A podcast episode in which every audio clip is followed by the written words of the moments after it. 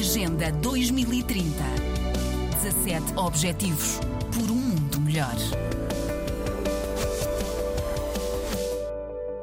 Vivido no rescaldo da pandemia, 2021 foi um ano onde nem sempre as razões humanitárias falaram mais alto. Muitas vezes o lucro foi colocado acima da vida humana e da ajuda humanitária. Isto é, teve acesso à saúde e teve acesso às vacinas, em primeiro lugar, quem podia pagar, e isso fez com que a pandemia demorasse ainda mais tempo a ser resolvida. Pedro Neto, da Amnistia Internacional em Portugal, considera que, precisamente devido ao Covid-19 e olhando já para os dias da guerra na Ucrânia, o panorama dos direitos humanos em Portugal é de alguma gravidade. A situação económica agravou-se muito para pessoas que viviam na pobreza e também na classe média.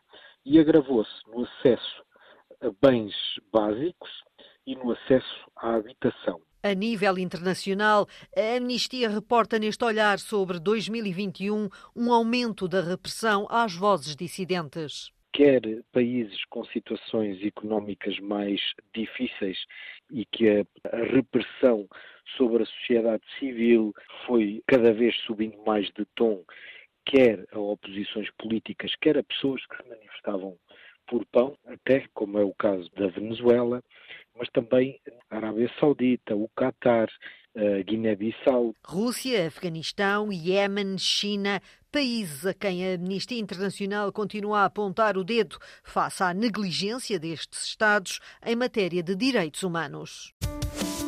Agenda 2030. 17 Objetivos por um mundo melhor.